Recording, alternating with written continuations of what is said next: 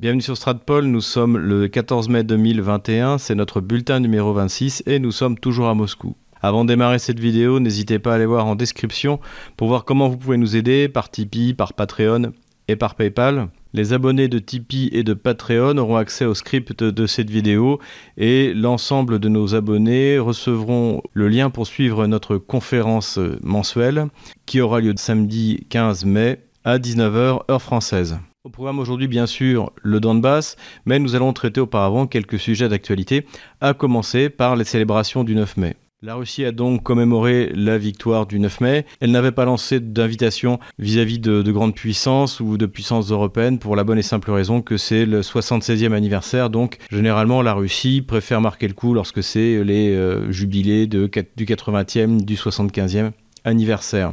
Vladimir Poutine était entouré des quelques vétérans qui sont encore vivants et l'on note d'ailleurs que ni Vladimir Poutine ni ses vétérans ne portaient de masque, ainsi que la plupart des gens qui assistaient à la cérémonie, et bien sûr pas les militaires. Donc cela confirme, comme nous l'avons déjà dit, que la Russie sort de la séquence Covid de plus en plus rapidement, notamment parce qu'elle estime qu'avec la vaccination, cela mettra fin définitivement à la crise sanitaire.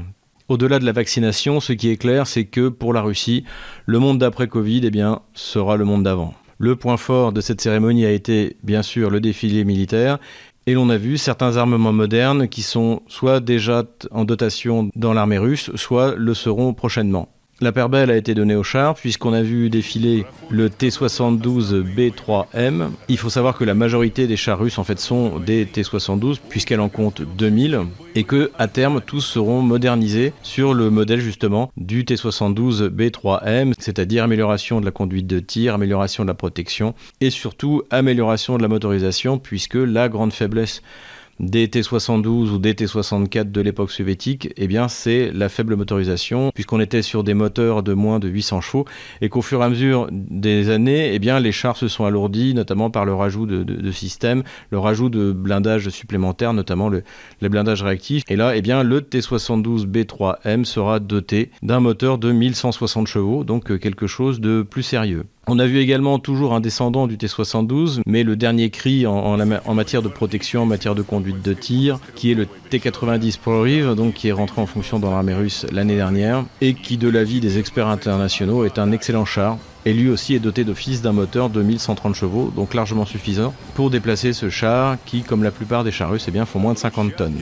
On a vu également défiler la troisième catégorie de chars russes qui est le T80 BVM. Alors le T80 BVM est intéressant puisque c'est une turbine à gaz comme notre char Leclerc, sauf que la turbine à gaz du, char Leclerc eh bien, développe 1500 chevaux alors que le T80 BVM ne développe que 1250 chevaux, ce qui est tout de même euh, significatif pour un char de ce poids.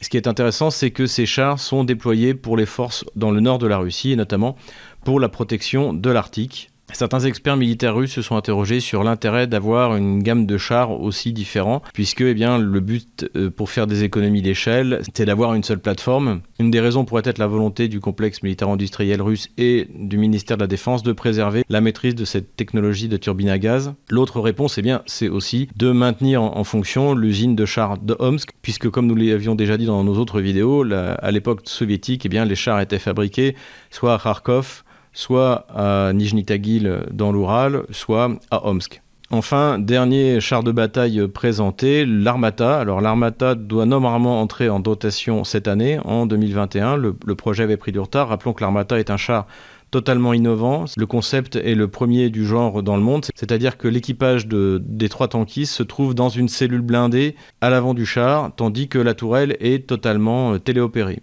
Le programme a pris du retard, mais comme on le voit, la Russie a tout de même de quoi se défendre. Et normalement, il a été annoncé à la fin de l'année dernière que les premiers équipages de chars étaient formés pour euh, entrer en service dans la deuxième moitié de 2021. Sujet à suivre donc. Deux autres blindés ont attiré notre attention. Il s'agit du Kourganets et du Boomerang. Alors le Kourganets est là pour remplacer le BMP-3, donc c'est un véhicule totalement nouveau qui a posé beaucoup de problèmes dans le développement, puisque à certains moments on a même cru que le projet serait abandonné. Mais a priori, s'il défile de nouveau, puisqu'il avait déjà défilé quelques années sur la place rouge, c'est que l'armée russe devrait prochainement s'en doter. Même chose pour le Boomerang, qui lui est un véhicule à roues qui doit remplacer euh, les BTR 82 et qui a pris énormément de retard. Le principe du Boomerang du Kourganets, comme celui euh, d'ailleurs de la nouvelle génération de chars russes autour de l'Armata, c'est celui d'une plateforme qui permet de développer différents véhicules. Et par exemple, le Kourganets peut développer à la fois un véhicule de transport d'infanterie, ou alors dans sa version avec un gabarit plus large, un véhicule euh, de combat d'infanterie, donc chenillé. Et le boomerang, c'est la même chose. Ça peut être soit un véhicule de transport d'infanterie à roue, soit un véhicule de combat d'infanterie à roue, comme l'excellent euh, VBCI français de Nexter. Affaire à suivre donc, je pense que si jamais on les a fait défiler sur la place rouge, c'est que les problèmes techniques ont été résolus et que l'armée russe devrait bientôt s'en doter. J'ai bien sûr relevé la présence du BMD-4, puisque c'est un véhicule des parachutistes russes. Contrairement aux parachutistes français, les Russes sont capables de larguer des blindés. J'avais d'ailleurs pu visiter la manière dont cela est organisé, je veux dire que c'est assez impressionnant, puisqu'en fait, dans l'Ilyushin 76, euh, qui transporte la section parachutiste, les parachutistes sont euh, euh, assis le long des parois, tandis que les trois blindés sont sur le sol de l'avion et les véhicules sont largués par la soute tandis que les parachutistes sortent sur les côtés. Donc c'est très impressionnant et surtout ça donne une puissance de feu aux parachutistes russes sans commune mesure avec ce que nous on faisait mais il faut voir que les parachutistes russes sont faits pour combattre en Centre-Europe tandis que les parachutistes français sont davantage utilisés pour être euh, déployés sur des zones où l'ennemi ne dispose pas d'une puissance de feu comparable comme par exemple l'Afrique. Et donc le BMD-4 est la dernière version de ces BMD qui, étaient en service dans l'armée soviétique et désormais donc dans l'armée russe. On note que ces petits véhicules disposent tout de même d'un canon de 30, ce qui au niveau de la puissance de feu est loin d'être négligeable. Autre véhicule, le TOS 1A, dont nous avions déjà parlé d'ailleurs dans une interview que nous avons donnée sur euh, TV Liberté avec Pierre-Antoine Plaquevent. Donc le TOS 1A en fait ressemble à un lance-roquette multiple, mais il envoie des roquettes thermobariques, donc c'est un système assez euh, effrayant en fait qui consume l'oxygène, donc ça fait une espèce de napalm. Et c'est pour ça que le TOS 1A est mis en service par euh, les troupes NBC, nucléaire biologique chimique, puisque c'est, on considère que c'est une arme chimique. Le TOS 1A a été déployé en Syrie et a donné d'excellents résultats. Dernier tank moderne dont nous avons déjà parlé dans notre vidéo sur la robotisation du champ de bataille, eh bien, c'est l'Uran 9 donc l'Ora 9 également défilé sur la place rouge. Alors, euh, comme nous l'avons dit, il a également été déployé en Syrie où il a été testé et les résultats ont été mitigés, donc il continue à être euh, développé. Et s'il est sur la place rouge, eh bien c'est que dans peu de temps, il aura fini euh, définitivement son développement et sera en dotation de série dans l'armée russe. La vedette aérienne du défilé, eh bien ça a été le Sukhoi 57. Donc le Sukhoi 57, c'est le dernier né de la famille Sukhoi qui est totalement différent des autres Sukhoi qui eux étaient des développements en fait du Sukhoi 27, Sukhoi 30 qui était là aussi au défilé ou euh, Sukhoi 35. L'armée russe vient de recevoir son premier Sukhoi 57 mais qui est encore euh, motorisé par un développement de l'ancien moteur euh, du Sukhoi qui est assez performant mais qui est loin de ce que sera la nouvelle motorisation donc qui sera ce fameux objet 30 qui continue à être testé par euh, les développeurs du Sukhoi 57 et qui devrait commencer euh, à équiper les Sukhoi 57 à la fin de cette année. Bon, il faut être prudent parce que comme c'est un concept complètement nouveau, ça peut prendre plus de temps. Ce qui est clair, c'est que ce moteur va révolutionner l'aviation russe dans la mesure où il permettra au Sukhoi 57 de voler à croisière, donc ce qui est une des conditions pour faire partie des avions de la cinquième génération, c'est-à-dire de voler à plus de Mach 1 sans post-combustion. Et également, il, augmentera énormément le potentiel des, euh, des, moteurs, ce qui est un gros problème de, des moteurs russes, en fait, qui euh, avaient un potentiel limité, s'usaient prématurément. Et donc, cela posait un problème, et notamment au niveau de l'entretien et du coût des appareils. Pour le Sukhoi 57, comme pour l'Armata, comme le Kourganets, comme pour le Boomerang, ce sont des sujets à suivre et nous les suivrons pour vous, donc n'oubliez pas encore une fois de vous abonner sur notre chaîne. Je voudrais enfin parler avant de terminer sur les armes, également d'une autre grande vedette qui est là chaque année, qui est le T-34 85, c'est-à-dire que dans son canon le plus puissant de la Deuxième Guerre mondiale, qui est le meilleur char de la Deuxième Guerre mondiale par la capacité que les soviétiques ont eu d'en produire dès le début de la guerre euh, par milliers, tandis que les Allemands ont toujours été limités dans la production de leurs chars, qui même si certains étaient extrêmement puissants, en fait, étaient extrêmement compliqués, compliqués à maintenir, souvent trop lourds. Et donc le T-34 a été la grande surprise, la très grande mauvaise surprise d'Adolf Hitler, puisqu'il ne s'y attendait pas. Je voudrais d'ailleurs, puisqu'on me l'a mis dans certains des commentaires, souligner le fait que le livre du transfuge Souvorov dans les années, au début des années 80, qui s'appelle Le brise-glace, où il explique que Hitler a lancé son offensive en juin 41 contre l'URSS parce que l'URSS s'apprêtait à, à attaquer en juillet, est typiquement un livre de la guerre froide qui n'a aucun fondement historique. Cette théorie est complètement fausse. D'ailleurs, jamais Souvorov n'a pu apporter l'ombre de la moitié d'une preuve. Et surtout, ça part du principe que les services secrets allemands auraient été efficaces pour savoir où en était le niveau de préparation de l'armée russe. Or, c'est exactement le contraire. Les Allemands ne s'attendaient absolument pas à voir arriver en quantité des chars qui étaient de meilleure qualité que les leurs. Et cela est d'ailleurs prouvé par un qui a été publié euh, par les Finlandais d'un entretien en 1942 entre Adolf Hitler et Mannerheim, donc qui était le, chef de l'armée euh, finlandaise, qui était allié euh, de l'Allemagne nazie au moment de Barbarossa et qui a participé au siège de Leningrad. Hitler rend visite à Mannerheim en 42 et les conversations sont enregistrées. C'est donc un enregistrement très intéressant parce que on a un Hitler qui n'est pas dans un discours, donc qui n'est pas dans ses emportements habituels et qui parle d'une voix plutôt calme. D'ailleurs, cet enregistrement a été utilisé pour euh, l'acteur Bruno Gantz qui a joué euh, Adolf Hitler dans l'excellent film La Chute, hein, que, je, que je vous recommande. Et justement, Adolf Hitler explique qu'il a été totalement surpris par euh, les dizaines de milliers de chars qui ont été déployés par les soviétiques. Aber so wie sie in Wirklichkeit. Und jetzt ist ihm gar kein Zweifel, was, was, sie, hat, was sie hatten in ihren Schienen. Ganz klar. Das ist, Sie haben die ungeheuerste Rüstung, die äh, Menschen denkbar ist. Also, wenn mir jemand gesagt hätte, dass ein Staat mit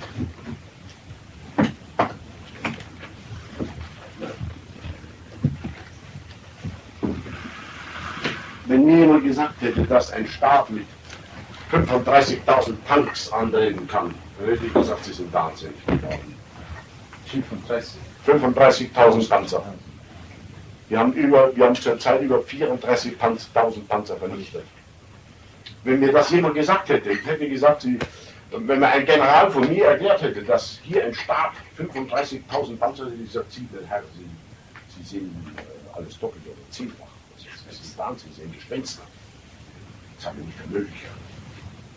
Wir, vorher, wir haben Fabriken gefunden, allein eine da in Kramaroskaya zum Beispiel. Das war vor zwei Jahren ein Bau und wir hatten keine Ahnung. Heute ist dort eine Panzerfabrik, die in der, in der ersten Schicht etwas über 30.000 und in den Vollausbau über 60.000 Arbeiter beschäftigen soll. Eine einzige Panzerfabrik. Wir, sind, wir haben sie besetzt. Eine, eine gigantische Fabrik. Arbeitermassen, die allerdings über die Tiere leben. Im Donetsk-Gebiet. Donetsk ja, aber wenn, wenn man denkt, dass, dass sie 20 Jahre, über 20 Jahre, 25 Jahre beinahe Freiheit gehabt haben, sich zu rüsten. Und alles, alles ausgegeben für Rüstung. Nur Rüstung.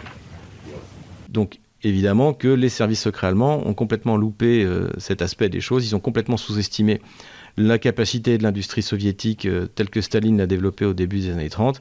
Et donc ce brise-glace euh, de Souvorov est un mythe qui bien sûr a eu du succès pendant la guerre froide au début des années 80 où Ronald Reagan eh bien, voulait, a fait sortir la relation Est-Ouest de cette période de détente qu'on avait connue sous Brejnev. Lorsque la crise du Maïdan a commencé fin 2013 et au début de l'année 2014, j'avais commencé toute une série d'articles qui s'appelait République bananière d'Ukraine, où j'évoquais la manière dont fonctionnait justement le, nouvel État ukrainien comme une véritable République bananière, eh bien, ça continue toujours, puisque le parquet ukrainien vient de lancer une nouvelle offensive contre euh, Medvedchuk. Donc, donc Medvedchuk est un des leaders de l'opposition pro-russe en Ukraine, avec d'autres personnalités comme Boyko Rabinovich, et on peut le considérer comme l'opposant numéro un. Il n'a jamais hésité à se montrer aux côtés de Vladimir Poutine, aux côtés de ses ministres, il a proposé de produire le Sputnik V en Ukraine, donc il est considéré comme l'homme à abattre par l'administration Zelensky et le parquet ukrainien vient, donc de lui coller euh, une accusation pour euh, trahison, sans bien sûr euh, n'y apporter aucune preuve, et demandant que Medvedchuk soit libéré sous une caution de 10 millions de dollars. Et rappelons que tous les biens et les avoirs de Medvedchuk et de sa femme ont été euh, confisqués il y a euh, quelques semaines. Zelensky ainsi que la presse occidentale et bien sûr la presse gauchiste française ont présenté ça comme une lutte contre les oligarques, sachant que Medvedchuk est davantage un homme d'affaires fortuné qu'un oligarque puisqu'il n'a aucun pouvoir euh, en Ukraine, donc dans oligarque il y a Arc, hein, c'est c'est le pouvoir. Ensuite, il pèse relativement peu, c'est-à-dire à peu près 600, un peu plus de 600 millions de dollars d'après Forbes. On est donc loin d'Arkmetov, on est donc loin de Poroshenko, on est donc loin de Pinchuk ou de Kolomoïski. Et d'ailleurs, parmi ces oligarques que j'ai cités, aucun n'est inquiété, sauf euh, Kolomoïski, mais qui est allé trop loin, on l'a déjà expliqué. Ensuite, si Zelensky veut s'attaquer à des oligarques du niveau de richesse de Medvedchuk, il peut s'attaquer directement à son ministre de l'Intérieur, Arsène Avakov, d'origine arménienne et qui contrôle le régiment Azov et connu désormais sous le nom dans sa version politique sous le nom de National Corpus. Medvedchuk est donc désormais en résidence surveillée euh, chez lui, puisque tout de même notons que le juge a refusé de valider la requête du parquet, puisque le parquet n'a pu, comme d'habitude, fournir aucune preuve de ces accusations contre Medvedchuk. L'arrestation de Medvedchuk ne s'inscrit donc pas dans la lutte contre les oligarques, mais dans celle de la lutte contre les opposants. Medvedchuk n'est pas le seul à être attaqué. On a parlé également du blogueur et euh, chef du parti Shari, euh, Anatoly Shari, qui lui n'est absolument pas un oligarque, n'est absolument pas un homme d'affaires et qui vit comme réfugié politique en Espagne.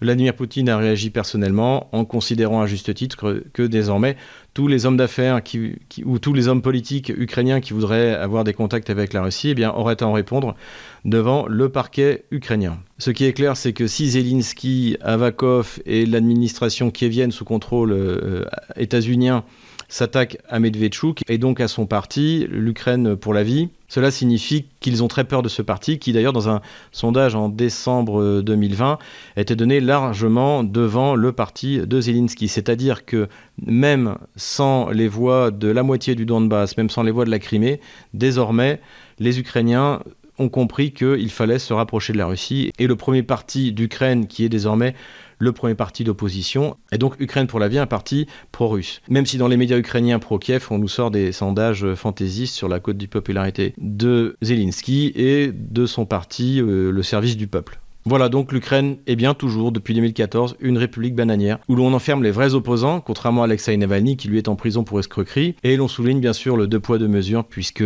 ni Emmanuel Macron, ni Angela Merkel, ni euh, Joe Biden ne se sont émus de cette arrestation. Et l'on arrive enfin au sujet important de cette semaine qui est le Donbass, puisqu'à l'invitation du ministère des Affaires étrangères de la République populaire de Donetsk, eh je me suis rendu à Donetsk pour la célébration du 7e anniversaire du référendum du 11 mai.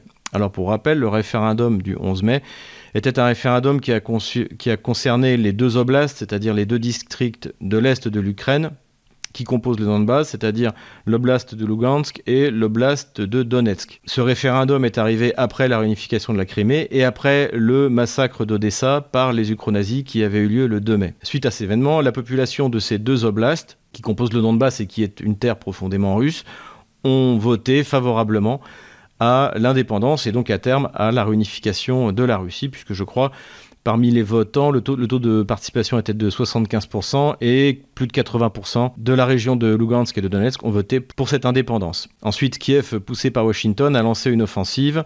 Euh, ces bandes armées ont réussi à reprendre Slaviansk, euh, a soudoyé les élites à Mariupol et le bataillon Azov est venu massacrer quelques civils, quelques policiers, ce qui fait qu'aujourd'hui Mariupol ne fait pas partie de la DNR. En tout cas, dans la constitution de la DNR et de la LNR, les frontières euh, qui sont définies sont celles des oblasts donc d'avant 2014. Les festivités ont consisté en un immense défilé qui a duré euh, plus d'une heure et demie, où des milliers et des milliers d'habitants de la DNR, de toutes les villes de la DNR, sont venus montrer leur volonté d'appartenir au monde russe et d'être intégrés bien sûr euh, à la Russie. Et c'était d'ailleurs très impressionnant. Je reviendrai plus en détail sur, euh, sur ce défilé en analysant un peu sa composition. Mais ce qui était évident, c'est que c'était un message clairement envoyé à la Russie pour euh, obtenir eh bien, son rattachement ou au moins la reconnaissance de son indépendance euh, sur le modèle Osset ou Abkhaz par le Kremlin. Et d'ailleurs, ça c'est quelque chose qui est clair, que j'ai entendu à la fois dans la bouche des élites euh, de Donetsk ou même dans la population de Donetsk, que ce soit les chauffeurs de taxi, les commerçants, c'est que désormais la question de revenir au sein de l'Ukraine ne se pose même pas. Aujourd'hui, la seule interrogation qu'ont les habitants de la DNR, c'est de, savoir s'ils seront indépendants ou s'ils seront sujets de la Fédération de Russie, donc en, tant qu'oblast. Autre considération que j'ai entendue qui, à mon avis, est importante, c'est que en fait, euh, certains habitants étaient déçus que les Ukrainiens n'attaquent pas en mars ou avril, puisqu'ils sont certains du soutien russe et que aujourd'hui, paradoxalement, ce sont les accords de Minsk qui empêchent la Russie de reconnaître l'indépendance et ou de rattacher euh, les républiques populaires de de, et de Donetsk à la Russie. Donc en fait, il y avait un certain regret. Pour les habitants de la DNR, ce serait un moyen d'en finir avec les bandes armées ukrainiennes et avec le pouvoir de Kiev. Il faut voir que pour la population de la DNR, le spectacle que donne Kiev, c'est-à-dire euh, il y a deux types de défilés à Kiev, c'est tantôt la Gay Pride, tantôt la SS Galicina, tout ça ne les intéresse pas. Et d'ailleurs, le, discours qui, est tenu est euh, les Ukrainiens pourront faire ce qu'ils veulent à l'ouest, ils pourront se déguiser en Waffen-SS, faire des Gay Pride, mais qu'ils ne viennent pas euh, piller nos richesses comme ils l'ont fait jusqu'en 2014. Les lois anti-russes, les lois euh, de persécution contre la langue russe ont eu également un effet, euh, entre guillemets, euh, très positif pour cette volonté des habitants de la République populaire de Donetsk d'être rattachés à la Russie. Que fera Vladimir Poutine? Dans l'immédiat, comme nous l'avons dit, l'important est de terminer Nord Stream 2. Par la suite, le problème se pose des accords de Minsk, puisque la Russie, je ne pense pas, ne reviendra sur sa signature, sauf si c'est Kiev, bien sûr, qui ne respecte pas les accords de Minsk, où là, au moindre prétexte, eh l'armée russe rentrera pour protéger les républiques populaires et, si possible, libérer les zones du Donbass qui sont encore occupées par Kiev. En tout état de cause, je ne pense pas que la Russie et Vladimir Poutine pourront se contenter du statu quo, puisque les gens sur place sont tout de même assez déçus. Même si, aujourd'hui, on a plus de 500 000 Donchanin qui ont obtenu la citoyenneté russe, et que l'objectif à atteindre en 2021 est, est celui de 1 million, c'est-à-dire sur 4 millions et d'habitants des LNR et DNR. Cette réunification de la DLR et la LNR pourrait d'ailleurs être un cadeau de Vladimir Poutine euh, juste avant eh qu'il quitte le pouvoir en 2024. Notons que cette volonté du Kremlin, officiellement démentie, euh, d'intégrer de facto la LNR et la DNR est fortement critiquée euh, par l'Union européenne, puisque dans une fuite organisée et publiée par Bloomberg, l'on apprend que l'Union européenne s'apprêterait à prendre des résolutions dans ce sens. Tout ça ne changera rien. L'Union européenne n'a de toute manière aucune influence sur la politique que prendra Vladimir Poutine en ce qui concerne la DNR et la LNR. J'espère que ces vidéos vous a plu. N'hésitez pas encore une fois à vous abonner, à faire un don et je mettrai en ligne le lien à utiliser pour la conférence samedi 15 mai où nous reviendrons davantage sur les détails de mon séjour à Donetsk.